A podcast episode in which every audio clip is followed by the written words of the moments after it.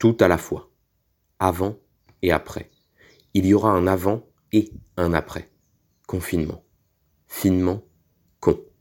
Abruti. Car ni dans le passé ni dans le futur, mais idiot du présent. Et à la fois, encore à la fois, pas tout à fait présent, pas tout à fait idiot, pas tout à fait dans l'ici et le maintenant. Déjà en transition, déjà en mutation, déjà à penser l'après, à partir de l'avant. Déjà un coup d'avance. Avancer son pion tranquillement. La réalité est un jeu avec des règles. Il s'agit de les changer, les modifier, les piétiner. Ne plus les respecter, les confronter, les fusionner, comme les neurones du monde d'après, l'apocalypse. Lier les mots entre eux.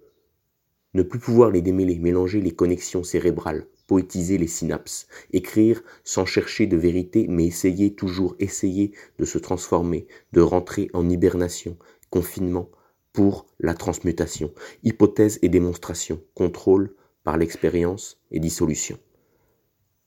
Savoir s'arrêter d'écrire et de penser. Retourner à être finement con. En écrire un journal, le brûler, ne rien faire, se distraire, rire, improductif, pleurer. Compter les morts, se rassurer, car on est vivant.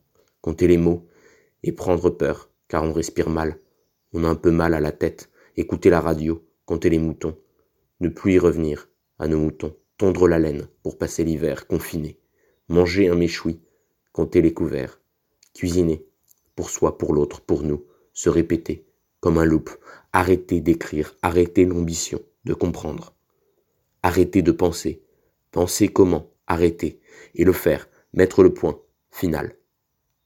Point. Et aller manger.